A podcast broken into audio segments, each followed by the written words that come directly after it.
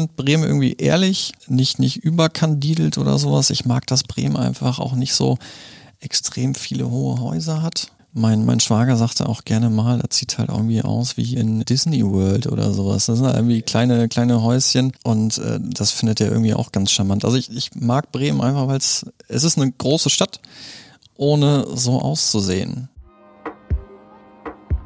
In der sechsten Folge von Um Pudding sprechen Kevin und ich, Niklas, mit Mo vom Highlander Games Bremen, einem Fachhandel für Brett- und Fantasy-Spiele was genau die Third-Place-Theorie besagt, wie zeitintensiv Community-Arbeit und warum eine große Terrasse manchmal besser als ein Garten ist, erfahrt ihr in dieser Folge.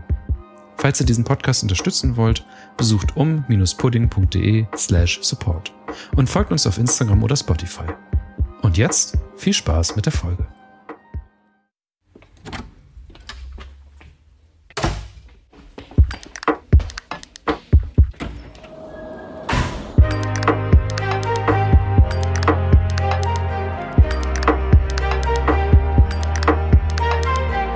Pudding, der Podcast für Bremen und umzu.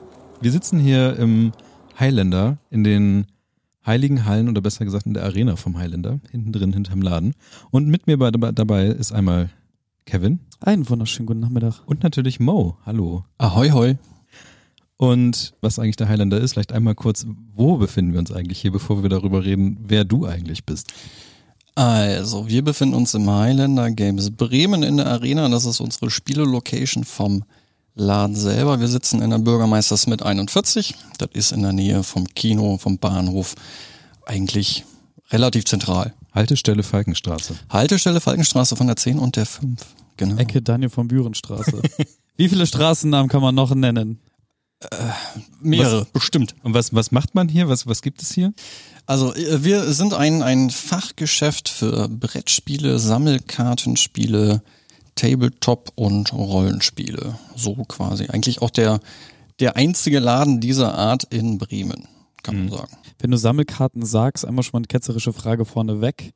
Pokémon und Yu-Gi-Oh! Karten? Ja, ganz beliebte Frage immer wieder. Äh, weder Pokémon noch Yu-Gi-Oh! führen wir im Sortiment. Wir hatten beides mal, aber das äh, Sammelkartenspiele sind äh, ein, eine Community-Sache und die Community bei beiden war eher so, naja, sagen wir meh. Also bei Pokémon kann wahrscheinlich eher so Reseller-Geschichten. Damals noch gar nicht so. Das ist jetzt ein Trend, der, äh, ich sag mal, im Laufe des letzten Jahres irgendwie sehr hoch gegangen ist, dass man in Sammelkartenspiele oder primären Pokémon so richtig Geld versenken kann. Je nachdem, was für ein Spiel, zieht das immer andere Leute als mhm. Community an und ähm, so Community-Spiele müssen natürlich auch für ein Geschäft soweit funktionieren. Und du hast eben noch, für Leute, die das nicht kennen, du hast zwischen Brettspielen und Tabletop, glaube ich, unterschieden. Ja. Was ist da denn der Unterschied? Ähm, Brettspiele, beziehungsweise im Englischen wird es halt tatsächlich Tabletop Games heißen. Ähm, wir unterscheiden da im Deutschen zwischen also den klassischen Brett- und Gesellschaftsspielen und ähm, Tabletop wäre im Englischen das Wargames. Also äh, Miniaturenspiele, bei denen man im Normalfall die Miniaturen zusammenbauen muss, bemalen muss und dann ein äh, cooles Strategiespiel spielen kann.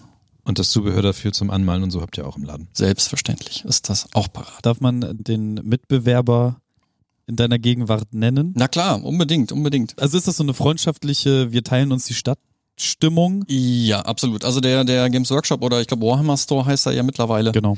Ähm, der Idilio, der den Laden da seit, äh, ich glaube, mittlerweile über 20, 25 Jahren führt, ist ein äh, super gern gesehener Kunde auch bei uns. Wir verstehen uns super, haben auch äh, in den letzten zwölfeinhalb Jahren auch einige Aktionen sogar zusammen gemacht. Also das ist, wir, wir kennen uns, wir mögen uns, wir schnacken öfter miteinander das funktioniert super. Also eine angenehme äh, Mitbewerberschaft und alles ist in Ordnung. Ja, absolut. Sehr schön, das freut mich. Schau da an der Stelle. Du hast gerade eben schon gesagt, zwölfeinhalb Jahre. Das ist ja. länger als ich in Bremen mittlerweile wohne. Mhm. Das heißt, es gibt den Highlander schon seit zwölfeinhalb Jahren und wie kommt man an ein Spiel, wie entscheidet man sich dazu und wie kommt man dazu, wie ist die Geschichte? Wie, wie, wie, bist, wie bist du dazu gekommen? Wer bist du eigentlich? genau, genau. Ich bin, äh, ich bin der Mo und ähm, ich habe das Geschäft jetzt selber erst 2018 übernommen. Mhm. Ähm, gegründet hatte das der Dave äh, Ende Februar 2009 und äh, der kam damals äh, nach Bremen und äh, mit seiner Frau und wusste nicht so recht, was er sonst selber so machen sollte. Und hat dann äh, nach dem Vorbild des Bochumer Highlanders hier auch einen Laden aufmachen wollen, weil es im Grunde so ein, ein Geschäft mit diesem Konzept zu dem Zeitpunkt auch gar nicht gab. Und äh, wie das der Zufall so will, war ich erst just irgendwie ein halbes Jahr zuvor wieder mal auf den Geschmack gekommen, irgendwie im Bereich Tabletop ein bisschen mehr zu machen und zu daddeln. Und äh, habe mich da quasi mehr oder weniger schon aufgedrängt, da irgendwie für ihn Events zu organisieren. Und äh, so ergab sich das dann, dass ich äh, im November 2009 dann als Minijobber bei ihm angefangen habe. Ja. Und das Ganze während meines Studiums ja praktiziert habe war mit einer der Gründe, warum sich mein Studium sehr, sehr, sehr lange hingezogen hat. Aber zum Abschluss gebracht? Ich habe zum Abschluss gebracht, ja genau, genau, genau. Also ich äh, hatte da wirklich irgendwie irgendwann auch nicht mehr so richtig Und was Bock hast du studiert? Äh, ich bin Diplomjurist. Ach, okay. Ich habe das erste Staatsexamen gemacht und auch geschafft und äh, ja, aber irgendwie. Ich hätte jetzt tatsächlich vermutet, dass es irgendwas, was irgendwie vielleicht so ins Geschäftliche irgendwie rein reinläuft. Vielleicht so semi. Also ich äh, kann kann Regeln lesen. Das ist so Gut. das, was ich jetzt behaupten würde, was ich was beim Studium gar nicht mal so verkehrt ist bei solchen nee, Regelwerken. Absolut, absolut. Also das äh, ist wirklich eine, eine, eine praktische Sache. Also ich äh, habe es quasi über über ein Jahrzehnt hinaus gelernt, wie man abstrakt formulierte Regelungen verstehen kann und subsumieren muss. Also hilft auf jeden Fall ein bisschen äh, bei dem, was ich so mache. Allerdings ist das jetzt nicht mein Schwerpunkt. Aber wie kam es dann dazu, dass du den 2018 übernommen hast? Ähm, der Dave hatte ähm, irgendwann das Bedürfnis, halt in seine Heimat, äh, den, den Ruhrpott zurückzukehren. Hatte mir, nachdem ich meine Examensklausuren geschrieben hatte und die Einladung zur mündlichen Prüfung bekommen hatte, hatte er mir angetragen, dass er doch im Grunde nicht mehr weitermachen möchte und ob ich Interesse hätte, den Laden zu übernehmen. Ich hatte ja zu dem Zeitpunkt schon ja, seit, seit Ende 2009 schon äh, gearbeitet und im Grunde alles mitgekriegt und ganz viele einzelne Sachen auch eigentlich mit aufgebaut. Ne? Auch die, die Umstrukturierungen, die wir in den äh, letzten Jahren immer wieder mal gemacht haben oder so, die kamen natürlich dann auch mit aus meiner Feder. Und wenn der Dave das aus Bochum quasi mitgebracht hat, ist das ein Franchise oder ist das so, der in Bochum weiß gar nicht, dass es euch gibt? Oder mittlerweile wird es nee. wahrscheinlich wissen, aber. Nee, nee, also ist, ähm, als Franchise war, war es halt nie so wirklich angedacht. Es gab in der Zwischenzeit im Grunde vier Highlander Games in ganz Deutschland. Es gibt okay. den, den, äh, den ursprünglichen in äh, Bochum vom Sigma. Dann äh, gab es in Dortmund einen, in Bielefeld gab es einen und dann gab es uns, den okay. in Bielefeld. Ihr seid so der Ausreißer. Quasi, ja genau, der nördliche Ausreißer. Ähm, den in Bielefeld hat's ziemlich schnell zerschossen und äh, der in Dortmund heißt mittlerweile Kultspiele. Aber den gibt's immer noch. Was, was denkt man denn, wenn jemand einem auf einmal so einen Laden anbietet? Weil das ist ja schon irgendwie eine Aufgabe. Ja.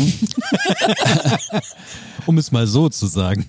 Ja, ja, absolut. Also das, ähm, ich kann gar nicht mehr genau sagen, was, was da einen in, in den Kopf schießt. Also das war schon, dass der Job ähm, mir wahnsinnig, von Anfang an wahnsinnig viel Spaß gemacht hat. Ne? Also ich organisiere ganz gerne Events, ich ähm, erkläre den Leuten gerne im Grunde, wie, wie so Spiele funktionieren und ähm, ich habe Spaß daran, Leute für, für solche Spiele auch zu begeistern. Das macht mir einfach wirklich Freude und ähm, dann bin ich halt immer mehr dann reingerutscht und natürlich ähm, auch nach und nach im Laufe der Jahre diese geschäftlichen Ta Anteile dann auch mit übernommen. Ne? Dann, mhm. dann so Segmente des Geschäfts, die quasi in meiner ähm, äh, in meiner Verantwortung lagen, um die ich mich dann äh, gekümmert habe und ja, so man, man rutscht tatsächlich so nach und nach rein und äh, entdeckt immer mehr an, an Einzelheiten, um, um die man sich dann auch irgendwie äh, von, von kaufmännischer Seite her kümmern muss. Ne? Gerade wo wir bei der kaufmännischen Seite sind, wenn man jetzt so ein, wenn man nicht gerade der Aldi oder Edeka oder sonstige Einzelhändler ist, sondern wirklich schon so eine Special Interest ähm, Gruppe quasi vertritt, ist Bremen da ein, ein günstiger Standort, um das zu tun? Ich denke schon. Ich denke schon. Also äh, Bremen hat, ähm, mit, ich war jetzt auch schon länger nicht mehr im, im Viertel und auch länger schon nicht mehr in der Innenstadt. Ähm, ich, Bremen ist groß genug, es ist eine Studentenstadt und hat dadurch einfach ähm, eine, eine sehr große Zielgruppe für so diverse nischige Geschäfte und ähm, Fachhändler hauptsächlich. Also ich bin auch der, der ganz festen Überzeugung, nicht nur aus eigenem Antrieb, dass ähm, der Fachhandel einfach immer seine Daseinsberechtigung haben wird. Das ist einfach die, die Beratung und einfach diese Fachkundigkeit kriegst du mhm. halt im Netz nicht. Du musst dich halt da überall reinlesen. Im Normalfall, wenn du halt irgendwie so deinen Laden gefunden hast, irgendwie für deinen Bereich, dann hast du auch irgendwann Vertrauen einfach in, in die Person, die dich berät. Da denke ich, ist Bremen echt auf jeden Fall eigentlich eine gute Location. Aber gibt's da von der, der, der seitens Bremen, also seitens der Stadt in irgendeiner Art und Weise Hilfen? Wird man beachtet? Muss man irgendwie Sachen hinterherrennen? Wird, gibt's Sachen, ähm, die einfacher hier sind oder überhaupt einfach sind? Weil du wirst ja auch im Austausch mit deinen Kollegen in, in, in Bochum und so wahrscheinlich ein bisschen stehen. Und äh, ich meine jetzt gar nicht mal Corona-weise, ne? So, das ist ja nochmal extra Stress, den man jetzt die letzten zwei Jahre oder anderthalb Jahre hatte. Aber so ganz generell, die Stadt Bremen möchte ja ganz gerne, dass dieses Einzelhändler-Dasein ja auch mehr betrieben wird und das mehr passiert? Gibt es da irgendwie Förderungen oder man, dass man Sachen einfacher bekommt oder irgendwelche Unterstützung oder Hilfen oder keine Ahnung was? Also es gibt äh, im, im Grunde hat ja die die Bremer Aufbaubank, die BAB, hat da ja so dieses Starthausprinzip irgendwie mitgegründet und ähm, darüber gibt es eine Menge Hilfen. Also die, die äh, machen ja als dann Hausbank irgendwie mit KfW-Kredit da helfen sie auf jeden Fall. Allerdings, was darüber hinausgeht, jetzt von der Stadt Bremen selber, kann ich gar nicht so viel sagen. Also an und für sich müsste die, die Bremer Wirtschaftsförderung mit der, mit der BRB da sehr viel machen. War jetzt allerdings, also ich wüsste gar nicht genau was, weil im Grunde war ja ähm, für mich jetzt selber das, was ich erlebt habe. Ich habe ein bestehendes Geschäft ja. quasi übernommen und äh, brauchte da halt im Grunde nichts äh, Großes, was nochmal an Kundenakquise und so weiter geht, sondern es war ja bestehend. Ich hätte mir halt irgendwie gewünscht, dass Bremen, gerade weil das ja so ein Thema ist, die aussterbende Innenstadt und so weiter und so fort, dass sie da vielleicht äh, ein bisschen proaktiver auch auf bestehende Geschäfte zugehen und einfach mal vielleicht hier so eine Kolonne vorbeischicken und fragen und äh, einfach fragen so, wo, wo drückt der Schuh? Wie können wir dir, wie können wir dir helfen? So sollen die Straßenbahnen öfter fahren, sollen die Busse öfter fahren, soll der Radweg anders gelegt werden? So das, ähm, also gerade hier, wo es so viel befahren ist, keine Ahnung, werde ich gut gefunden. Äh, ja, ich würde das, glaube ich, auch manchmal ganz gut finden, aber äh, bisher habe ich da tatsächlich nichts erlebt, dass irgendwie die, die Stadt Bremen selber da irgendwie mit irgendeiner Initiative um die Ecke kommt und sagt so, hier, wir wollen jetzt vielleicht mal dieses äh, Bahnhofsvorstadtquartier hier, die äh, Falkenstraße oder sowas, da wollen wir mal ein bisschen was machen. Ich habe das Gefühl, dass Handwerk oder so Manufaktursachen gefördert werden. Jetzt war ja gerade irgendwie auch, glaube ich, irgendein Event in der Innenstadt, aber da waren, glaube ich, nur Leute, die was produzieren, aber nicht so Buchhandel oder was auch immer. So, das, ja, irgendwie sowas halt Made, in, Made in Bremen. Ja, Made in Bremen, das, mhm. also sowas wird irgendwie gefördert, aber ich glaube nicht Dienstleistungen in Bremen oder wie, wie man Aber wahrscheinlich auch eher da, wo es gesehen wird, das, was du gerade sagtest, dass du äh, selten in der Innenstadt oder im Viertel in letzter Zeit warst und das ist ja, halt okay. so. Ich glaube, gerade wenn da was, da, da sieht man es halt, wenn da was passiert. Weißt du, was ich meine? Kommst du ursprünglich aus Bremen? Nee, also ganz ursprünglich, äh, ich wurde in, in Polen geboren. Hm bin mit äh, zwei Jahren sind wir nach Deutschland ge gekommen, habe irgendwie schon in der halben Republik gewohnt. Also wir sind dann ja. immer, wo, wo mein, mein Vater als, als Möbeldesigner irgendwie einen Job gekriegt hat, sind wir immer mal wieder durch die Gegend gezogen ähm, und habe die meiste Zeit dann meines Lebens im Emsland verbracht. Ah, okay. Ich bin Nähe ist schon da. Quasi schon, ja. Und ich bin tatsächlich in Meppen zur Schule gegangen. Ich bin jeden Tag bis nach Meppen zur Schule gefahren. ja, der, der Norddeutsche äh, lacht dann darüber. Natürlich. Das, äh, es war wirklich ein weiter Weg. Also ich weiß, was dieser Spruch sagt. Aber was treibt dich denn dann in die Arme der Hansestadt? Ähm, ich hatte mich dann äh, zum Studium halt äh, überall hin beworben. Ich hatte kein so mega geiles Abi und habe dann äh, ähm, hab mich okay. dann nee, also ich habe mich da ähm, in äh, auch der halben Republik dann irgendwie beworben irgendwie fürs Jurastudium und hatte tatsächlich ein paar Plätze gekriegt. Und äh, Bremen war so das, äh, ich glaube sogar die, die nächste Stadt. Ich wollte eigentlich gar nicht, gar nicht so nah dran sein irgendwie an, an äh, meinem Elternhaus. Ich wollte halt einfach ein bisschen Abstand haben, wollte ein bisschen raus in die Welt. Und äh, Bremen war aber total entspannt zu erreichen und Bremen ist halt äh, zumindest für, für meine Verhältnisse eine große Stadt. Und auch, ich glaube, die nicht nur, nee, ist definitiv die größte Stadt, wo ich die Zusage gekriegt habe und ähm, das war für mich relativ schnell klar, ne, dass, dass man da nach Bremen gehen möchte. Ja gut, und dann äh, zehn Jahre hier studiert, wahrscheinlich ähm, dann noch keine Lust, irgendwo anders hinzuwechseln oder passierte dann einfach Leben und jetzt ist man halt hier und hat einen Laden. Es, es passierte einfach Leben. Also das Leben passiert, ja. Ja, genau. Das ist so Ding, Dinge, wie sie sich entwickeln. Ne? Man, man lernt da einfach auch eine Menge äh, Leute kennen, dann eigentlich hauptsächlich, äh, während ich hier gearbeitet habe. Man hat das einfach dann gemacht und äh, so richtig groß Interesse, wie Auslandssemester oder sowas zu machen, hatte ich als Jurastudent von Anfang an nicht wirklich weil dann eigentlich, wenn du ein Auslandssemester machst oder sowas, dann willst du halt schon irgendwas im äh, Europarecht in dem Bereich machen und ich war jetzt nie der Öffrechtler. Das war so gar nicht mein Ding. Also Zivilrecht, äh, bisschen Strafrecht, aber hauptsächlich Zivilrecht war so eher mein Ding und dann äh, hatte ich da auch einfach gar kein Interesse, irgendwie ins Ausland zu gehen. Mich würde interessieren, so ein bisschen, wie ist das Konzept eigentlich? Oder gibt es, wie, wie ist das so gemeint alles? Die, die Hobbyläden oder äh, Brettspielläden oder sowas in der Art, die, die, ähm, was, was wir ja sind, äh, verfolgen da schon im Normalfall, wenn sie es gut machen wollen, die sogenannte Third Place Theory. Okay, was? Das ähm, ist eine, eine Theorie oder aus irgendeiner, schieß mich tot, das ist irgendeine eine, eine Forschungsarbeit oder sowas in der Art aus den USA gewesen, die nämlich besagt, dass der Mensch neben Arbeit und zu Hause einen dritten Ort braucht, zu dem er gerne hingeht. Ah. Deswegen die Third Place Theory. Mhm. Und da wir das, was wir verkaufen und machen, im Grunde fast alles so, ich sag mal, wirklich community-driven Spiele, Games sind, wollten wir das erreichen, dass die, die Leute, die, die Bock auf Brettspiele, auf Rollenspiel, Tabletop oder was auch immer haben, dass die einfach gerne bei uns vorbeikommen. Die sollen sich wohlfühlen, die sollen halt äh, reinkommen. Man, man wird dann, ne, wenn man sich dann irgendwann mal kennt, wenn man irgendwie ein paar Mal äh, seinen, seinen Namen für eine Bestellung oder sowas dalassen musste, dann wirst du halt auch mit dem Namen angesprochen und man, man lernt sich halt nach und nach kennen. Im Normalfall ist ja auch so, dass die, die Spieltische im Laden oder auch unsere Spieltische im, äh, in der Arena einfach dann jeden Tag mit zig Leuten dann besetzt waren. Also einfach wirklich ein Ort, an dem man gerne hingeht, den man so zum Abschalten für sich selber auch nutzen möchte, um mit anderen Nerds ein bisschen zu fachsimpeln oder über das nächste oder ja, neueste Magic Set nochmal zu quatschen, ein, zwei Booster aufzureißen.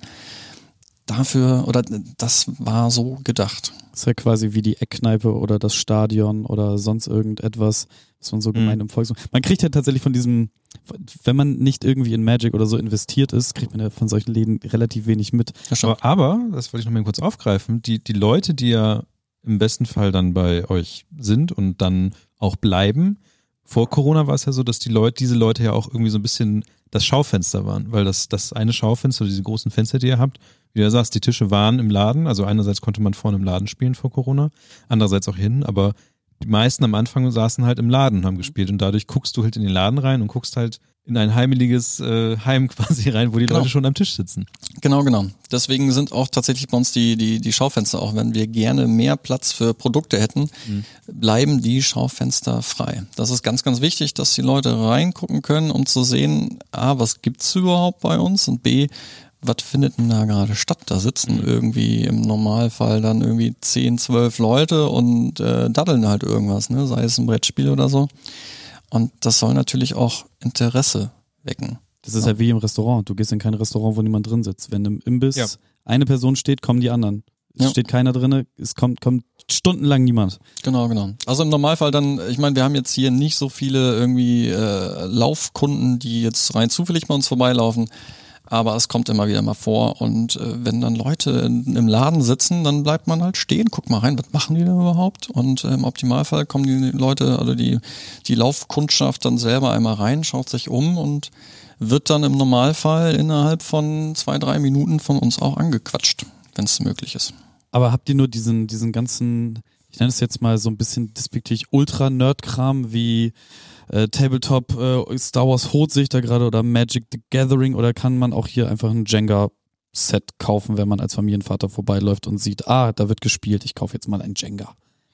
Ähm, die großen Klassiker, die führen wir nicht tatsächlich aus dem Brettspiel- oder Gesellschaftsspielebereich. Also wir haben uns schon sehr spezialisiert ähm, auf Spiele, die, die man einfach nicht im Kaufhaus findet. Das ist äh, ich brauche jetzt nicht, ich muss jetzt nicht der zehnte Laden in Bremen sein, der Monopoly verkauft. Das finde ich, also A, finde ich das Spiel einfach kacke.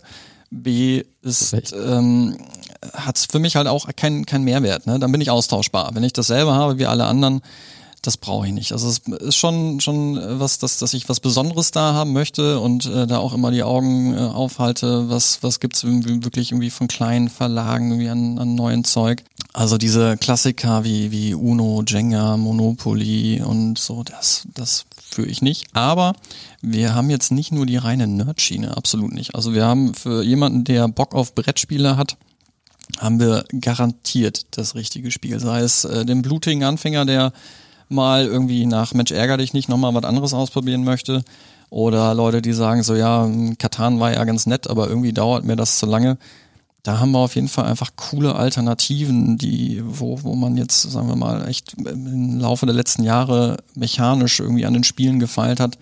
Und ähm, da haben wir einfach, wir finden immer das Passende, auf jeden Fall. Ich glaube, wenn man die Sachen aus dem Spiel des Jahreskatalog anguckt, dann unterscheiden die, glaube ich, zwischen Kennerspiele und der Rest. Ja, genau. Es gibt äh, das Spiel des Jahres, ja. das Kennerspiel des Jahres und das Kinderspiel des Jahres gibt es mittlerweile. Und ich glaube aber, das, was ähm, viele automatisch immer bei diesen abseits vom, von der Norm spielen denken, ist, dass es alles so kompliziert ist und, und irgendwie sch schlecht zu verstehen und, und irgendwie, da, da will ich jetzt keine Zeit reinstecken. Aber das ist das, was ich persönlich, ich war glaube ich erst einmal hier bei einem äh, Brettspielabend ähm, und dann konnten wir auch nicht mehr. Und da habe ich aber auch gemerkt, dass, dass abseits davon super viele Spiele da sind, die einfach auch Spaß machen und total einfach zu lernen sind. Und ich weiß gar nicht, ich weiß gar nicht, warum es diesen, diesen Unterschied gibt zwischen, wie du schon sagst, die großen Läden, die einfach das Beliebige oder das, das, das, was man kennt, verkauft. Und dann gibt es Sachen von, von euch, die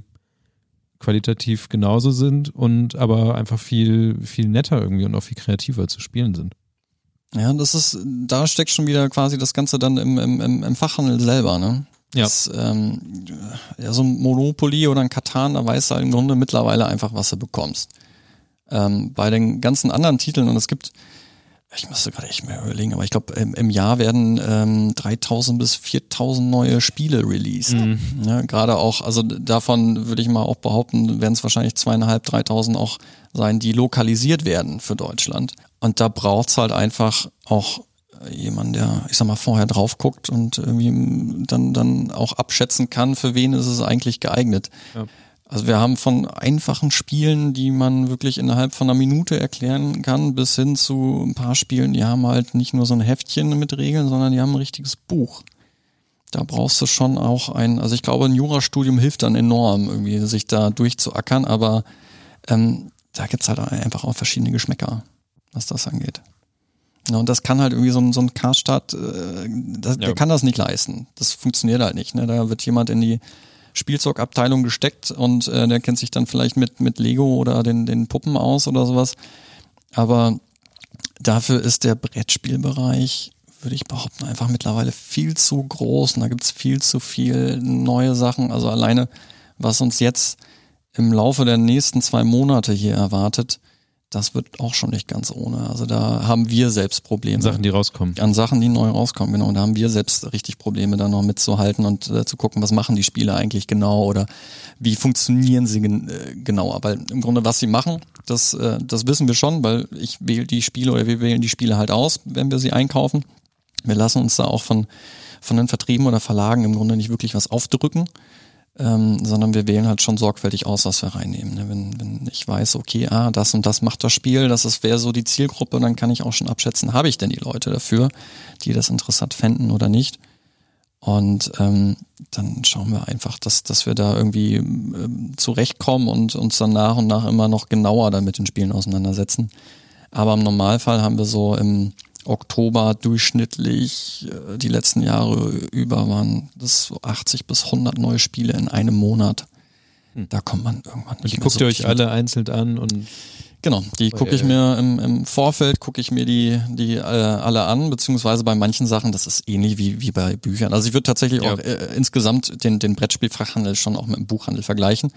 Aber wenn du halt weißt, ey, der Autor, den, da mochte ich bisher alle Spiele, dann ist es für viele Fans dieses Autoren einfach auch ein Blindkauf. Ne? Und dann, mhm. äh, nimmt man davon einfach ein paar Exemplare erstmal rein und kann dann, wenn sie dann da waren oder sich irgendwie extrem gut oder nicht so gut verkaufen, schaut man einfach nochmal genauer, wie funktionieren sie denn. Ich finde es so ultra spannend, weil ich, ich bin super interessiert an diesem ganzen Thema, aber ich bin da nie so wie Niklas komplett reingestolpert. Also ich habe als Teenager sehr viel Magic gespielt, dann habe ich ganz lange Jahre gar kein Magic gespielt, dann kam er damit wieder um die Genau, was war noch die Einstieg? Wir wollten ähm, Keyforge war Keyforge das. spielen. Genau, über Hm. Keyforge dann doch wieder irgendwie an die Karten Das war dann gekommen. auch, das war, wann kam es raus? 2018 oder so? Ich glaube, dann, Äh, dann ja. hab, Ja. so, so bin ich auf den Laden gestoßen. Da gab es dann so eine, so eine Karte auf der Webseite, wo dann drin steht, wer verkauft das und dann plopptet ihr auf und dann. Genau, sind wir zusammen hergekommen, haben beide Ja. das, das Dings-Pack, das, das Beginner-Pack geholt, haben auch irgendwie gleich gedaddelt. Ja. Und ähm, dann ist das bei mir wieder so äh, aus dem Kopf raus. Dann habe ich wieder mit Magic äh, online angefangen zu zocken. Und gleichzeitig aber irgendwie auch immer irgendwo Brettspiele gekauft. Du hast dann mitgeschleppt zu dieser Sp- Brettspiel-Dings da. Da gab's, hier gibt's Bei in der Bremen gibt's ja eine Messe. Ja, quasi, ja. Man, man kann, Kann man das nicht Messe? Okay, ja. Ich würde es irgendwie nicht so richtig Messe nennen, aber also die, die, die meisten Leute nennen es irgendwie die Bremer Spielemesse. Das sind die Bremer Spieletage. Ah. Es wäre tatsächlich das, was in Bremen stattfindet, das ist eigentlich zum, zum Spiele erleben und äh, zum, zum Daddeln und äh, Messen halt meistens. Also gerade wenn man die Spiel in, in Essen kennt, das sind halt dann natürlich auch äh, ja, Verkaufsstände hauptsächlich. So, okay. Beziehungsweise die, die Spiele in Essen, die hat auch sehr viele Probierflächen, aber das, was Bremen oder der, der Andreas Ebert da mit, äh, mit den Bremer Spieletagen aufgezogen hat, das ist wirklich zum Ausprobieren. Also die Leute sollen vorbeikommen und daddeln. Einfach Spaß Zwei, drei Exemplare gibt's manchmal auch zum Kaufen. Also ich habe da zum Beispiel auch, ich weiß gar nicht mehr, wie es hieß, aber da musst du, ähm, hast du Karten und dann äh, hast du einen Held, der muss dann da durchrennen und dein Gegenspieler schmeißt dann, baut so einen Dungeon auf und dann musst du da durchlaufen und dann eins und nach und nach die Monster wegknallen. So im 8-Bit-Stil. Keine Ahnung mehr, wie es heißt, aber es ist großartig, es hat sehr viel Spaß gemacht. Das haben wir da auch vor Ort gespielt und dann halt direkt irgendwie äh, ein, zwei Editionen mitgenommen. Gibt's auch so Erweiterungspacks und so für. Klingt ein bisschen wie Bossmonster. Ja, das heißt es. Bossmonster, genau. Okay. Ähm, das war großartig. Kompetenz äh, bewiesen. verrückt. Vor allem auch, auch wirklich nur mit so fünf Wörtern, die ich noch wusste, was ungefähr- man, manchmal geht's, manchmal geht's. Äh, je, je genauer man irgendwie sagen kann, was, was das Spiel so ungefähr gemacht hat, umso eher kann ich dann noch drauf kommen. Was ist, was ist persönlich dein, dein, also es gibt ja, es gibt Karten, es gibt so Figürchen, es gibt diesen Tabletop-Kram und so. Was ist persönlich so dein liebstes Spielmaterial? Schwierig. Ähm, ich habe im Grunde ja alles, was, was wir haben, halt auch schon mal gespielt. Ähm, ich bin mit, äh, ich, oder ich habe mit, mit 16 Jahren mit dem Tabletop-Bereich angefangen. Da äh, die klassischen Warhammer-Figuren zusammenzukleben und dann irgendwie mit Freunden zu daddeln. Dann sind wir irgendwann auch in den Rollenspielbereich gegangen. Also Rollenspiel habe ich auch sehr gerne gespielt und äh, ja, Brettspiele hat man dann immer so nebenher gemacht. Äh, allerdings ist jetzt so, ähm, in den letzten zehn Jahren hat sich im, im Brettspielbereich einfach so massiv viel gemacht, dass ich schon sagen würde, also mein Herz steckt immer noch im Tabletop-Bereich. Das ist so das, was, was mich äh, überhaupt ins Hobby reingezogen hat.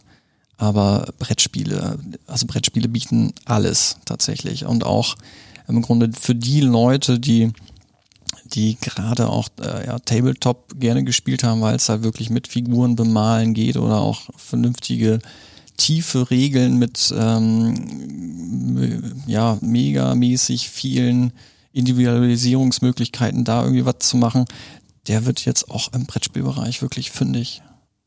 Ohne dass man sich erstmal riesengroß irgendwie Monate im Vorfeld Sachen aufbauen und bemalen muss. Das gibt's mittlerweile auch gerade von der Spieltiefe her im, im Brettspielbereich. Ich würde gerne noch mal so ein bisschen auf die, weil du hast ja gerade diesen Third Place angesprochen.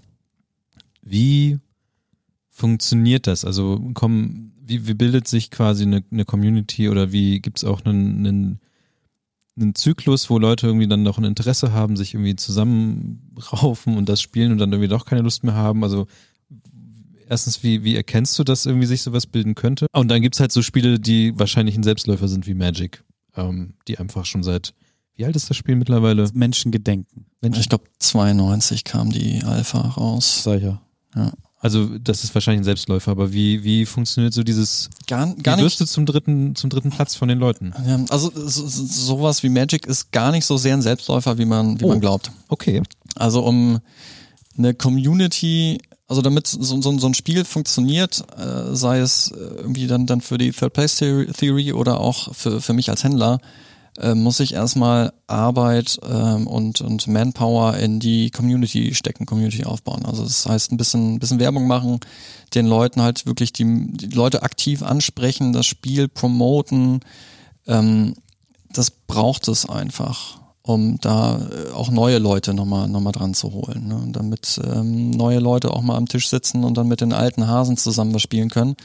Also da hatte ich jetzt äh, zum Beispiel äh, kurz nach der Übernahme auch ganz, ganz viel Arbeit reingesteckt, äh, mhm. um da die Magic Community, die ja im Grunde da ist und wahrscheinlich immer da sein wird, ähm, aber ne, die sind halt dann total verstreut in Bremen. Ne? Da spielt halt jeder, wenn du mal ein bisschen rumfragst, jeder dritte Student oder sowas, der hat irgendwie schon mal Magic-Karten in der Hand gehabt, aber keiner kennt sich untereinander, sondern jeder spielt in seinem eigenen Dunstkreis das äh, sogenannte Küchentisch-Magic irgendwie mit, mit seinen Kumpels. Und um die Leute halt irgendwie abzuholen, braucht's halt wirklich dann so aktiv ähm, die, die, die Werbung, ne? Ein paar Events, die für, für solche Leute geeignet sind, gedacht sind. Und im Grunde wird dann jeder, der irgendwie eine Magic Booster mal kauft, wird dann angeschnackt. So, hey, bist du schon in unserer Community? Hast du Bock mal mit anderen Leuten zu zocken und ne, über deinen eigenen Tellerrand mal hinaus zu gucken? Und ähm, das klingt jetzt erstmal nicht nach allzu viel Arbeit, aber das ist halt schon etwas, was man dann wirklich aktiv verfolgen muss. Wir haben dann ähm, 2018 und 19 haben wir halt äh, unsere Magic Ligen gemacht zu jeder Edition, wo man so nach und nach ein bisschen mehr in eine Edition reinschnuppern konnte. Und da haben wir halt auch einfach, also ich habe da gerne mitgespielt, meine Mitarbeiter haben auch total gerne mitgespielt. Und ähm, da braucht es einfach Anreize auch, damit die Leute zusammenkommen. Du hast gesagt, es gibt verschiedene Leute pro Spiel. Ähm, du wirst ja wahrscheinlich auch so ein bisschen gucken, was das für Leute sind und wie guckst du in dieses Zusammenleben rein, weil du wirst es, oder ihr werdet es ja nicht einfach so laufen lassen, weil da gibt es wahrscheinlich ja auch irgendwann mal Konflikte oder solche Dinge, wo man einfach mal gucken muss und auch darauf achten muss, wie die Leute sich verhalten, wie das Zusammenleben ist. Ähm, das wäre eigentlich so ein, so ein Altersklassending. Okay. Tatsächlich. Also ähm, im Normalfall, also das, das Gros unserer Kunden befindet sich im, im Studentenalter oder darüber hinaus. Und da gibt's eigentlich was so äh, ich sag mal, gesunden Menschenverstand angeht ähm, oder ein gemeinsames, äh, vernünftiges soziales Miteinander, gibt es eigentlich generell keine großen Probleme. Ich würde auch behaupten, dass die meisten der Nerds, äh, die, äh, wenn ich sie so nennen darf, die bei uns ähm, ein- und ausgehen, dass die unfassbar umgängliche Menschen sind und äh, für, für allen Spaß auch zu haben sind. Also ja, da gab's scheu. das nicht unbedingt, wenn sich da natürlich irgendwas anbietet oder anbahnt. Ähm, dann äh, gab es auch hier immer wieder mal dann Reibereien, aber das war dann tatsächlich irgendwie äh, der sozialen Inkompetenz von einigen Menschen geschuldet und die haben wir verwarnt und irgendwann sonst auch entfernt. Also es gab halt, wie äh, Yu-Gi-Oh! oder Pokémon, gab es halt auch Communities, die halt nicht mehr bei uns sind. Weil ich eingangs den Scherz gemacht habe mit den Yu-Gi-Oh! und die Pokémon-Karten, ob die jetzt irgendwo anders dann ihren Weg gefunden haben. Also es, ich, wir sitzen ja in der Arena, das hast du vorhin gesagt. Man muss mal ganz kurz erklären, das ist so ein Raum. Wie viele Quadratmeter sind das? So das sind 100. 100, das, das sind 100, 100 Quadratmeter. Quadratmeter. Ja. 40 wäre ein bisschen gut geschätzt, aber ne, es sind knapp 100 Quadratmeter. Okay, ja, da sieht man mal wieder, ich kann keine Der Raum wächst schätzen. mit seinen Aufgaben. Also es fühlt sich erstmal, wenn ihr alleine sitzt, fühlt es sich klein an. Mhm. Jetzt auch, ähm, das ist eine, eine, eine optische Sache. Ne? Dadurch, wie die Tische jetzt stehen, Corona-Regelkonform, ähm, zieht sich das halt alles ein bisschen, bisschen mehr, wirkt halt gar nicht so groß, wie es eigentlich ist. Also wir kriegen hier ganz entspannt ähm, 40 Leute rein, dass jeder auch Platz hat und einen richtigen Platz an einem Tisch hat. Ja, zum Zocken brauchst du auf jeden Fall Platz. Genau. Also das, ne, auch mit deiner Playmate und dem ganzen Kram so. Oder wenn man, und man muss sagen, so auf der einen Seite gibt es so ein bisschen Getränke und Verpflegung, Türen zu Toiletten und hast du nicht gesehen, auch irgendwie ein Rechner wahrscheinlich so für Organisationssachen und so. Genau. Und auf der anderen Seite sehen wir einen Haufen Spielematten und so Tabletop-Aufbauten, also auch für all die Menschen interessant, die Tabletop spielen, aber sich selber zu Hause keinen Tisch so richtig einrichten können, würde ich jetzt auch mal von ausgehen. Genau, genau, dafür ist es da. Und ähm, ja, dann hat man einfach im Prinzip nur einen Haufen Tische, wo man sich hinsetzen kann und zocken kann. Ist das denn so, der ist, dieser Konsumraum, nenne ich ihn einfach mal, der ist 24-7 oder sagen wir 8, 7 offen während draußen der Laden auch offen ist und man kann einfach herkommen, ein bisschen zocken, wieder gehen oder das ist alles unter Aufsicht?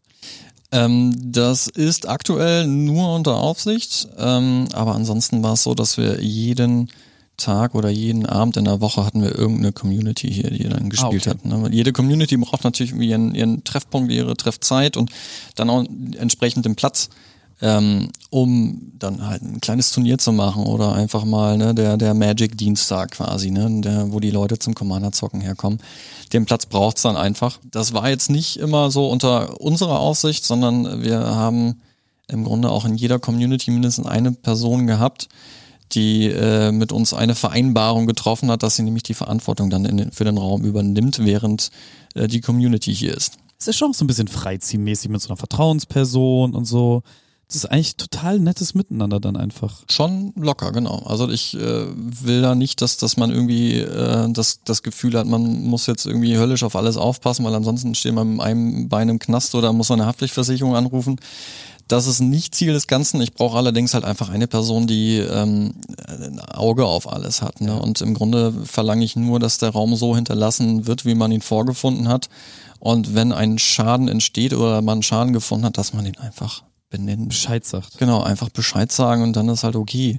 Im Grunde sind das aber alles hier Gebrauchsartikel, die rumliegen und irgendwann geht halt irgendwas kaputt, meine Güte. Ja. Ist halt so. Das ist eine schöne Einstellung, ich mag das. So, so finde ich, sollte man seinen Laden auch führen. Also gerade wenn man dann auch noch sowas mit anbietet. Aber auch im, im, im Ausstellungsraum selbst wird es ja wahrscheinlich auch so sein. Wenn halt irgendwas passiert, sage Bescheid, dass was passiert ist. Ja, ja, genau. Das ist alles total unproblematisch. Hast du noch Bock über Corona zu reden oder ist das ein Mittlerweile gar nicht mehr so häufig, ne? Aber ich sag mal die die die ersten äh, der erste Monat oder die zwei Monate äh, nach nachdem wir wieder aufmachen durften, äh, wurden wir das halt, weiß ich gar nicht wie oft am Tag gefragt. Äh, es ist aber ein Thema, über das man halt sprechen sollte. Mhm. Also das ist jetzt kein kein kein rotes Tuch oder so. Wir sind da jetzt mit einem blauen Auge davon gekommen. Ne? Also okay. wirklich ganz ganz großes Dankeschön an die ähm, nicht nur an die Bremer Kunden, sondern teilweise auch wirklich an die Kunden aus ganz Deutschland, äh, die bei uns dann Sachen noch bestellt haben. Ähm, ich habe erst heute noch ein Paket für jemanden in München fertig gepackt, weil er okay. irgendwie, äh, ich glaube, mal in Bremen gewohnt hat und uns äh, toll wow. fand und ähm, wie vor paar Monaten dann irgendwie schon mal was bei uns bestellt hat und das hat halt reibungslos geklappt. Ne? Das dauert dann tatsächlich auch nur irgendwie zwei bis drei Tage höchstens, dass du deine Ware hast. Und ähm, der war halt so happy und zufrieden, dass er das halt jetzt wieder gemacht hat. Aber so online, also was ich nett fand, als dann Corona losging und man sitzt, da saß da ja und dachte sich, okay, was mache ich denn jetzt zu Hause? Mhm. Ich habe zum Beispiel bei euch angerufen, habe einfach gesagt, ja, ich hätte jetzt doch schon gerne mal Lust, irgendwas zu bemalen. Was brauche ich denn da eigentlich? Und dann kamst ja du um die Ecke und äh, hast die Sachen vorbeigebracht. Ja, genau. Ähm, aber so eine, so eine Ambition, wie manche kleinen Läden das ja hatten mit, ähm, weiß nicht, ich bezahle das jetzt online und ähm, so ein Online-Shop oder so eine Ambition hattet ihr eigentlich ja gar nicht. Oder? Nicht, nicht wirklich. Also ich habe das einmal geprüft, ähm, was, was für uns ähm, zum Thema Online-Shop möglich wäre. Äh, wir hatten uns dann erstmal damit beholfen, dass wir Regalfotos gemacht haben, um unsere Stimmt, Produkte ja. mal irgendwie dann auch zu zeigen, damit man mal sehen kann, wie es, äh, konnte ja nicht reinkommen, aber wie es bei uns halt aktuell aussieht, was in den Regalen steht. Aber ansonsten waren es tatsächlich, also das, das Geschäft war nie darauf ausgelegt, irgendwie einen Online-Shop zu haben und zu machen. Also unser Warenwirtschaftssystem ist zwar dazu in der Lage, das ganze problemlos dann noch irgendwie darzustellen, allerdings haben wir halt nie die Datensätze, die du dafür brauchst, ne? Bilder und Beschreibungen mit eingepflegt. Und ähm, das ist, wir haben halt irgendwie viereinhalbtausend Artikel im Bestand. Das, das dauert halt ein bisschen, ne? Ihr habt viereinhalb unterschiedliche. Viereinhalb unterschiedlich, unterschiedliche Artikel haben wir im Bestand, ja. Okay, ich habe gerade das Gefühl, dass ich noch nie in deinem Laden stand. ich glaube, du müsstest halt nochmal rumgehen. Komm nochmal um die Ecke. Also da hatte ich tatsächlich auch, äh, äh wo, wir, wo wir bei Corona-Zeiten sind, da einen äh, interessanten E-Mail-Verkehr mit dem Ordnungsamt. Ich hatte nämlich äh, noch, noch bevor es dann offiziell diese Regelung gab, dass der Buchhandel auch öffnen darf, habe ich mal ähm, einen äh, Antrag auf Anpassung oder Ummeldung, von der, also eine Gewerbeummeldung vorgenommen und habe auch Buchhandel mit reingenommen, weil ich äh, mal nachgeschaut habe, wie viel Prozent meines Lagervolumens, also vom, vom Wert her, in Printwerken steckt. Und das hat mich selber ein bisschen. So Pen and Paper Regelwerke. Unter anderem, so. ja, genau, genau. Es gibt auch einige Brettspiele, die eigentlich im Brettspielregal stehen, aber äh, unter die Buchpreisbindung fallen, mhm. weil sie zu 90 Prozent oder mehr aus Print bestehen. Das, das ist so wie die Regelung für Musikwerke, wo mittlerweile die, die Sachen, die du extra rein tust, nicht den Wert der Musik übersteigern darf, weil das ansonsten nicht für die Charts zählt. Es ist witzig, dass, Okay. dass weil dann so viel Regelwerk da ist, ist das prozentual mehr als das Brettspielanteil und deswegen wird das, quält das dann unter die Buchpreisbindung. Genau, genau. Das, Das das, muss dann aber dann von vornherein halt so klassifiziert Ja, ja, klar, werden, ne? klar, klar. Aber das ist spannend. Ja. Auf jeden Fall hatte ich diese Ummeldung vorgenommen, hatte auch mit dem ähm, mit der Handelskammer gesprochen, hatte mit dem Gewerbeamt gesprochen, die sagten, nee, das ist vollkommen okay, Sie können da einen, einen Antrag stellen, weil wir tatsächlich 22 Prozent in Büchern haben. Das, Das sieht nämlich auch gar nicht danach aus. Das war nämlich auch so ein bisschen das Problem, das ich da mit dem Ordnungsamt hatte. Und äh, ich möchte mich da nochmal bei, bei der Mitarbeiterin des Ordnungsamtes bedanken. Ich weiß ihren Namen nicht mehr, aber liebe Grüße. die, genau, die hatte sich tatsächlich die Mühe gemacht und hatte sich mal äh, auf unsere Homepage umgeschaut und hat dann unsere Regalfotos gesehen und äh, sagte dann, ja, sie haben ja aber nur so einen kleinen Teil Bücher. Ja, das mag jetzt von der Fläche her so aussehen, aber jedes Buch, steht ja nur quasi, ich kann die Bücher ja aufgrund ihrer, ihrer Form nicht so präsentieren wie ein Brettspiel und die stehen dann halt Buchrücken an Buchrücken. Und ähm, jedes Buch kostet aber quasi so viel wie ein Brettspiel. Das ist abgefahren. Ich find's fürchterlich abgefahren. Ja, also es hat, hat mich auch ein bisschen, bisschen, ich will nicht sagen erschrocken, aber es hat mich ein bisschen überrascht, dass es doch so viel ist. Und da dachte ich, wäre wär die Anfrage doch durchaus legitim, ob ich vielleicht ein spezialisierter Buchhandel bin, weil es tatsächlich in Bremen kein Geschäft gibt, wo du Rollenspielbücher kriegen kannst. Es gibt keins. Und um die Versorgung des Landes Bremen zu gewährleisten, ähm, wäre das doch eine feine Sache, uns so zu klassifizieren, ähm, damit ich meine Türen normal öffnen kann. Das hat die Frau vom Ordnungsamt anders gesehen. Ich finde es auch total legitim. Ich wollte halt nur nicht, dass äh, die, die Damen und Herren vom Ordnungsamt einmal sagen, so, naja, du bist einfach irgendein Laden und äh, das geht nicht, sondern ich wollte es halt versucht haben. Und ähm, mit der Begründung, die sie dann hinterher nochmal gegeben haben, das war das für mich auch vollkommen okay. Dann lasse ich halt die Türen geschlossen, das ist kein Thema, aber ich wollte es halt versucht haben. Gerade als Jurist, da findet man nochmal hier und da nochmal einen Weg vielleicht und einen Argumentationsgrundsatz. Ja, also das ist, äh, man kann sich da natürlich auch mit, mit Juristen kann man sich ja super streiten, aber ähm, ich gerade auch im, im Rahmen der Pandemie will ich da nicht alles auf Teufel komm raus irgendwie. Aber der, der Versuch war es ja wert. Das ist ja, Ja, absolut. Wenn es durchgegangen wäre, wäre ja super gewesen. Genau, absolut. Wir hätten natürlich auch, äh, wie, wie sonst auch, eine, ähm, eine einfach viel größere Kundenbeschränkung irgendwie gemacht. Also der Buchhandel hat ja im Grunde keine, keine wirkliche. Und wir haben von Anfang an eigentlich mit einer Kundenbegrenzung gearbeitet. Und zwar immer eine, die, wenn es eine Regelung gab vom, äh, von der Stadt Bremen, dann war unsere äh, Regelung für uns selber immer härter als die offizielle. Ja. Ich muss trotzdem gleich nochmal in deinem Laden, weil gefühlt kommt man rein, da ist eine Theke und dann ist so ein bisschen links und rechts Platz. Ich habe ich hab mich da, glaube ich, noch nie in der Tiefe Ja, umgeguckt. um die Ecke mal gehen. Wie sind denn deine Augen auf Bremen überhaupt? Also du hast ja wahrscheinlich auch so deinen, deinen speziellen Blick, der einerseits beruflich irgendwie auch geprägt ist, aber andererseits vielleicht auch aus deiner persönlichen Sicht. Wie, wie, wie siehst du Bremen heute so auch und vielleicht auch, worauf freust du dich eventuell auch jetzt, wo jetzt so langsam wieder ein bisschen alles mehr öffnet oder was, was könnte Bremen eigentlich vielleicht sogar noch für dich tun oder für euch als, als Laden oder vielleicht auch für dich als Privatperson? Das ist eine gute Frage. Also das äh, könnte ich, also ich bin im Grunde mit dem, wie es gerade so so ist oder wie es äh, seit der Wiedereröffnung jetzt äh, läuft, bin ich eigentlich zufrieden. Ich wünsche mir halt, es gäbe eine vernünftige Regelung, wie wir wieder ein Event starten können, wo sich dann aber auch die Leute entsprechend sicher fühlen können und ähm, dass es für uns dann irgendwie machbar wäre, so auf eine gewisse Art und Weise zurückzukehren zu diesem Eventbetrieb, weil die Events halt für uns schon immer so ein Fokus waren, ähm, weil es sonst im, im Grunde, wenn du ja äh, den, den Menschen nicht den Platz bieten kannst, um zu spielen, um diese Community zu haben, um sich einfach hinzusetzen, wohlzufühlen, warum sollten sie dann vorbeikommen? Mhm. Ja, das ist halt dann eine Richtung äh, eine Value Proposition oder Unique Selling Point. Das sind halt schon so diese Faktoren und ich würde schon behaupten, dass halt gerade die Events, ähm, nachdem wir aktuell halt immer öfter und immer mehr gefragt werden, dass das halt schon so, ein- so ein Faktor ist, den wir eigentlich auch gerne wieder hätten. Ne? Dass man einfach hier, ja 30, ja, 30 Brettspieler wäre halt irgendwie, irgendwie auch Quatsch dann jetzt zur aktuellen Zeit. Ne? Aber ähm, schon irgendwie auf, auf die, dieses Abstandsgebot etc. pp, wenn wir darauf irgendwie auf eine gewisse Art und Weise verzichten könnten, fände ich das schon ganz gut. Wenn es da irgendwie eine Aussicht gäbe, wie wir wieder in den Eventbetrieb starten können. Das wäre so das jetzt aktuell irgendwie was aber was ist, ist, das, ist das so stark reglementiert? Also ich habe jetzt mit ähm, äh, Bremenex und so weiter und so fort den Sommer über ein paar Events gemacht. Dann das Weserstadion wird ab diesem Wochenende mit einer 2G-Regelung wieder komplett gefüllt. Ich meine, das sind 40.000 Leute auf engstem Raum. Das sollte doch eigentlich, oder ist das so, weil das hier Innenraum ist? Es ist ein schlecht belüfteter Innenraum, also wir haben uns schon hier ein bisschen mit den Ventilatoren etc. pp. beholfen, aber im Grunde sind das Sonderregelungen, die ich dann in der Vereinbarung mit dem Ordnungsamt und Gesundheitsamt treffen ah, okay. muss.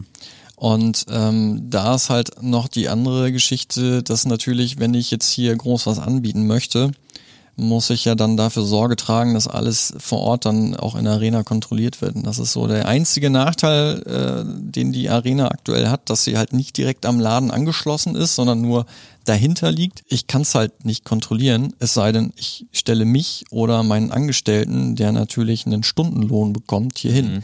Aber der Raum, Banane verdient mir im Grunde kein Geld. Es ist halt einfach nur eine Dienstleistung, die ich unseren Kunden anbiete, dass sie hier diesen Platz nutzen können. Ja, ansonsten müsste ich halt Miete äh, im Grunde verlangen oder die Leute müssten wirklich Eintritt zahlen oder sowas. Und das habe ich halt nicht vor. Ähm, wo wir bei normalen Menschen in der Stadt unterwegs sind, ist, benutzt, benutzt du die Stadt Bremen für, für dich in irgendeiner Weise oder ist das nur das nervige Ding zwischen äh, Zuhause und Arbeit und Zuhause und Freizeitunternehmung? Ich würde die Stadt Bremen deutlich, äh, also gerne deutlich mehr nutzen. Allerdings ist es halt irgendwie, äh, seitdem die Kleine auf der Welt ist, ist äh, sehr wenig Zeit. Ne? Man muss sich halt um, um das Geschäft kümmern. Man äh, hat ein kleines Mädchen zu Hause. Meine Frau und ich haben äh, Mitte, Ende 2019 ein Haus gekauft, das wir halt immer noch renovieren. Und ich schlafe halt auch echt gern. Deswegen. also äh, aktuell ist das halt auch mit, mit so einem kleinen Kind nicht immer so einfach, aber mhm. Ich bin auch einfach gern zu Hause. Aber ich war, ich müsste überlegen, ich glaube, ich war das letzte Mal vor, vor über einem Jahr in der Innenstadt oder im Viertel war ich schon ewig nicht mehr. Das Aber gibt es so, so Leidenschaftsorte, an denen du dich aufgehalten hast oder aufhalt oder aufhalten würdest, wenn du die Zeit hättest neben Familie, also wenn der Tag einfach mal 68 Stunden hätte? Dann würde ich wahrscheinlich öfter mal in irgendein Restaurant essen gehen. Äh, aber ansonsten, nee, jetzt wie so ein, so ein Favorite Place in, in, in Bremen habe ich nicht. Also ich war, ich muss, ich muss, ich bin glaube ich 2007, Ende 2007 nach, nach Bremen gekommen zum Studium und war relativ fix dann ab 2009 war ich halt irgendwie im Highlander. Ich, das ist tatsächlich so, dass der Highlander selber äh, sehr schnell zu, zu meinem dritten Ort geworden ist, beziehungsweise zu meinem zweiten und dritten Ort, weil es halt Arbeitsstelle und ja. im Grunde irgendwie der, ich sag mal, der eigene Hobbyraum dann geworden ist. Ne? Gibt es etwas, was, was für dich Bremen von allen anderen Orten unterscheidet? Ich habe sehr viel oder hauptsächlich in richtigen Dörfern, also richtig, richtig, richtige Dörfer äh, gelebt. Und ähm, Bremen hat für mich einfach wirklich so ein, so ein, ich will nicht sagen Dorfscharme, man sagt ja gerne Dorf mit Straßenbahn. Ähm, es hat aber was ganz, ich finde Bremen irgendwie ehrlich, nicht, nicht überkandidelt oder sowas. Ich mag, dass Bremen einfach auch nicht so extrem viele hohe Häuser hat. Mein, mein Schwager sagte auch gerne mal, das sieht halt irgendwie aus wie, wie in, in Disney World oder sowas. Das sind halt okay. kleine, kleine Häuschen und äh, das findet er irgendwie auch ganz charmant. Also ich, ich mag Bremen einfach, weil es, es ist eine große Stadt, ohne so auszusehen. Oder mhm. sich so, ich finde auch, Bremen verhält sich halt nicht wie eine, wie eine Großstadt. Ich habe da gerade erst mit einer Bekannten drüber geschnackt, dass ähm, Bremen schon auch irgendwie immer so ein bisschen noch verschlafen ist, obwohl wir halt als Großstadt auch da sind und uns eigentlich auch als Großstadt positionieren könnten. Aber ich glaube, die meisten haben das noch gar nicht begriffen. Ja, das ist genauso wie diese Stadtstaatennummer. Also es gibt halt drei mhm. Stadtstaaten irgendwie in Deutschland so und theoretisch könnte man halt Position beziehen, aber irgendwie ist Bremen so, ja, wir sind das kleine gallische Dorf, wir machen so für uns, macht ruhig euer Ding, ist uns egal. Zumindest ist das so mein Blick darauf. Mhm. Ich meine, Bundestagswahl, die gestern, vorgestern zu Ende gegangen ist, hat es auch mal wieder gezeigt, dass Bremen halt einfach so, ja, nö, pff, hier ist halt so. Ja, wir, genau. Wir finden Nazis ganz generell einfach scheiße. Ja, richtig. Und die, die Entscheidung Woltmarshausen war einfach, weil das Haus alles hatte, was man wollte? Oder war das schon so der, der Favorite äh, Stadtteil? Nee, so gar nicht. Also wir, wir hatten bis, bis kurz bevor wir das Haus äh, gefunden hatten, auch Woltmarshausen gar nicht auf dem Schirm. Wir haben äh, jahrelang in Walle gewohnt und äh, hatten eigentlich nur in Walle geschaut, hatten dann irgendwie auch die, die Suche mal ein bisschen auf Gröpeling erweitert. Und das war einfach nicht mehr bezahlbar. Also jetzt sowieso nicht mehr, jetzt sind die Preise komplett bescheuert. Aber ähm, sieht, dass du es im Kontrast zu 2019 sagst. ultra krass, ja. ja.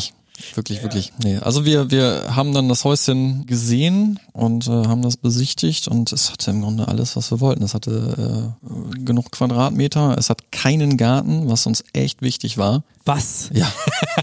es ist, ich bin auf dem, oder meine, meine Frau und ich sind beide auf dem Land aufgewachsen und ähm, meine Eltern haben einen Riesengarten und ich habe halt immer mithelfen müssen. Ich hab's gehasst. Aber so ein Lüttengarten. Ja, aber so ein Lüttengarten musst du dich halt auch drum kümmern, ne? Und wenn du wie ich äh, irgendwie 50, 60 Stunden die Woche gearbeitet hast und deine Frau Vollzeit gearbeitet hat, dann hast du auch einfach keinen Bock. Ich fühle, also ich habe einen Lüttengarten und ähm, ich, ich bin ganz froh, dass ich maximal zum äh, mit, mit dem äh, Wasserreiniger über über die Dings gehen muss, über die Steinplatten und ja. der Rest halt irgendwie automatisch einfach abgeschlossen ist irgendwann. Ja, also wir, wir haben eine 20 Quadratmeter Terrasse, die ist gepflastert und äh, da stehen halt im Normalfall halt irgendwie außenrum so ein paar Pötte, ne? Tomatenpflänzchen, Kürbis hatten wir versucht, den haben, fanden die Schnecken ganz lecker.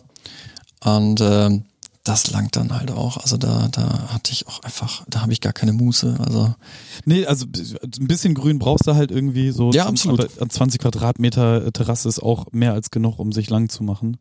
So, denn genau. ich kann das schon nachvollziehen, aber irgendwie ist so der Drang, aber wahrscheinlich auch einfach, weil ich so äh, nicht auf dem Land groß geworden bin.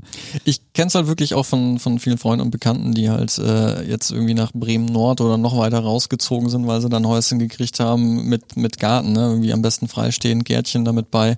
Das war nie unser Ziel. Also wir wollten, äh, unser Plan war, weil wir ja wirklich beide irgendwie auf dem Land groß geworden sind, nicht weit raus, das geht nicht. Das funktioniert für uns nicht. Also Gröpeling wäre schon eigentlich gar nicht mehr gegangen, weil es schon zu weit weg vom Zentrum ist. Ähm, ich will halt schon das Stadtfeeling halt auch haben, wenn ich wenn ich's will oder wenn wenn ich das gerade mal brauche. Ne? Ich habe das jetzt ewig nicht mehr gemacht, weil einfach die Zeit fehlt. Aber irgendwann, wenn ich weiß, so ey, ich kann jetzt irgendwie mal an die Schlachte, dann brauche ich halt keine fünf Minuten. Ja, das ist ein schöner Kontrast zu dem äh, zu der Sebastian Fahrrad Folge, der ja sagte, ich wohne noch in Bremen, aber so weit draußen, dass Links andere, neben dem Blockland. Dass ja, andere genau, Leute genau. sagen, ähm, ist das noch Bremen? Aber ja, es ist Bremen, aber es hat einfach alles er, zu bieten. Das erzählte er auch mal, als, als er auch mal bei mir im Laden war, genau. Ach, er ist auch äh, ja, der Ah, das wusste ich gar nicht. So schließen sich die Kreise. Ja, ja, ich, das, äh, ich, ich musste sehr lachen, als, als ich die Folge gesehen und gehört hatte. Und äh, habe ihn danach bei Instagram auch mal äh, quasi geliked und das solltet ihr da draußen auch tun. Auch äh, gibt's den Highlander auf Insta? Den gibt's mittlerweile auf Instagram, genau. Ich wurde vor nicht allzu langer Zeit mal instruiert, wie das mit dem Insta so funktioniert. Ich äh, bin zwar jetzt nicht so alt, aber irgendwie das mit dem Internet habe ich noch nicht so ganz begriffen. Ja, ich bin auch ganz froh. Niklas sagte irgendwann, dass ihr eure Webseite nochmal überholt habt. Ja, ähm, ja. Das war auch so ein längeres Projekt. Was ich, was ich mir äh, immer, ich habe mir das so abonniert, man kann ja auch Webseiten abonnieren mit mhm. so, einem, so einem Dingens und ähm, jeden Monat kommt da immer ein Foto und dann steht da drin, was da so gibt. Und das gleiche gibt's ja auf Instagram, das finde ich immer angenehm. Was heißt denn, was so gibt? Naja, erklär du am besten. Genau, wir machen auf der, auf der Homepage machen wir im Grunde immer so einen Monatspost, was es diesen Monat so neu gibt. Und diesen Post machen wir halt nur zu, zu, Beginn des Monats einmal neu und der wird halt täglich aktualisiert. Also wenn wir irgendetwas an Neuware oder nach langer Zeit mal wieder reingekriegt haben, dann wird's ähm, da stehen und ähm, wir machen dann auch die Fotos dann natürlich dazu, die wir auch bei Instagram oder Facebook dann auch mit posten. Ne? Ah, okay. Das ist also so ein erweitertes Schaufenster. Ja, genau. ich, ich bin total fasziniert, wie, wie das halt funktioniert, wenn du sagst, okay, jetzt die nächsten zwei Monate kriegen wir irgendwie 80, 100 neue Spiele. Das finde ich an sich schon spannend, weil ich nicht gedacht hätte, dass es in, in, in der, also vier bis 5.000 Spiele im Jahr wäre ja komplett abstrus, dass das passiert. Dann, dass ihr viereinhalbtausend Artikel lagernd habt, unterschiedliche wohlgemerkt, macht mich auch komplett wahnsinnig, dass das passiert. Ich hätte das alles nicht so groß eingeschätzt. Es sieht in den meisten Fällen auch gar nicht so groß aus, ne? Wenn es da halt äh, ne, an der Wand wie ähm, der Tabletop-Bereich, da sind so viele verschiedene Miniaturen, die da hängen. Das sind halt natürlich alles ja. einzelne Artikel, ne? Da kommt das halt schnell zusammen. Ähm, und auch die die Magic Booster und so weiter, die tun da natürlich auch ihr Übriges, ne? Das, da kommt ein bisschen was zusammen. Abgefahren. Aber ansonsten Instagram, ähm, bei Facebook seid ihr, glaube ich, auch noch. Ich genau. bin nicht mehr bei Facebook, deswegen habe ich nicht noch. Ja, ja, es, also, aber äh, es ist. Genau, also ich nutze es eigentlich auch irgendwie nur noch, nur noch äh, auf geschäftlicher Basis, damit wir da halt auch noch irgendwie zu finden sind, aber ansonsten privat. Das, die Facebook-Communities haben wahrscheinlich auch viel für euch getan, ne? Die Gruppen. Die das, Gruppen, ja. Genau, Gruppen, Community, keine Ahnung, wie das Ja, aber das, heißt. auch das äh, mittlerweile, ähm, ich, ich merkte, ich merkte auch eine ganz, ganz starke Abwanderung halt irgendwie zu, zu Discord oder was. Deswegen haben wir auch ah. seit einer Weile einen Discord-Channel. Auch da musste ich mir überhaupt erklären lassen. Wir haben einen, der ist auf der Homepage verlinkt. Aber das ist tatsächlich wahrscheinlich für, für euch das Allersinnvollste, online Discord-Channel zu haben, weil da kannst du halt die Community-Arbeit genau betreiben. Genau, wir hatten, wir hatten sonst halt immer ein Forum betrieben, aber wie das mit, äh, mit, mit Foren halt so ist, die äh, gehen halt den, den Lauf alles irdischen, wenn gerade wenn es so ein allgemeines Ding ist, wo du halt irgendwie für Rollenspiele irgendwie Bereiche hast, für Tabletop, für Sammelkarten und so weiter. Ähm, die verschwinden halt. Die werden halt irgendwie ja. nicht mehr genutzt. Und wir hatten dann irgendwie fast jeden Tag irgendwie jemanden im Laden, der sagte, ja, ich habe auch schon mal ins Forum geguckt, aber da wurde ja seit drei Monaten nichts gepostet, deswegen wollte ich nichts schreiben. Hättest du einfach mal gemacht, dann hätten wir halt jeden Tag einen frischen Post. Aber, aber, aber das ist halt dieses Forending. So, wenn ja, halt genau. irgendwie seit vier Stunden nichts gepostet wurde, dann ist halt so, ah, das Ding ist veraltet. Ich genau, genau, genau. Und äh, das habe ich dann auch irgendwann erkannt und ähm, habe dann mal geschaut, dass wir halt einen Discord-Server dann, dann äh, aufbauen. Und der ist immer noch in, so ein bisschen in der Mache. Die, die Rike, meine Angestellte, die hat mir letztens noch verklickert, was man da alles überhaupt machen kann. Oh ja. Ich muss ganz ehrlich gestehen, ich habe Discord irgendwie bisher noch nie so richtig genutzt, aber äh, auch ich entdecke halt immer wieder Sachen neu. Das ist ja auch das Charmante daran. Das, also an diesem Laden und dem Ganzen, wie es geführt ist und so. Ich, ich mag das. Ich finde das alles sehr, sehr schön. Das ist so organisch wachsende Strukturen sind auch die, die am nachhaltigsten dann auch da bleiben. Und ähm, damit wäre ich äh, auf jeden Fall befriedigt genug. Wenn du noch irgendwas an die BremerInnen da draußen äh, zu sagen hast, dann hast du jetzt die Zeit dafür. Hervorragend. Ähm, ja, ich würde einfach jeder Person, die Interesse an, an Brettspielen hat, an äh, oder an Pen and Paper Rollenspielen, was auch immer, an äh, Spielen, an Spielen, genau. Wer gerne spielt oder gerne mal wieder spielen wollen würde, soll einfach gerne mal vorbeikommen. Wir beraten fürchterlich gerne. Das ist einer der Gründe, warum wir auch explizit auf so einen Online-Shop verzichtet haben. Wir wollen beraten, uns macht das Spaß. Und ähm, wir behaupten halt wirklich steif und fest, wir finden für jeden das richtige Spiel. Wir müssen halt erstmal eine Weile mit, äh, mit den Kunden dann quatschen, um herauszufinden, was suchen die eigentlich wirklich, was bringen sie an Erfahrung mit. Da ziehe ich halt auch immer, immer wieder gerne mal die Parallele zum Buchhandel. Ähm, man kann halt, also wir werden häufig gefragt, so, was würdest du für ein Spiel empfehlen? Ich kann dir kein Spiel empfehlen, wenn ich dich nicht kenne. Weil das, was mir gefällt, muss nicht dir gefallen. Und da müssen wir halt erstmal wirklich ein kleines Gespräch führen und mal schnacken, was, äh, was, was die Person so mag, was hat sie bisher gespielt. Und ähm, dann kann, können wir halt Parallelen ziehen und dadurch neue Sachen empfehlen zum Reinschnuppern. Und ähm, deswegen, also keine falsche Scheu, kommt ruhig vorbei und äh, schnackt mit uns und dann finden wir auf jeden Fall ein schönes Spiel für euch. Danke Mo, danke Highlander, danke Niklas, dass du äh, das auf den Zettel gebracht hast. Das war um Pudding mit Niklas, Kevin und Mo. Seid lieb zueinander. Bremen und meine Liebe. Hadi, ciao. Danke euch. Ciao. Tschüss.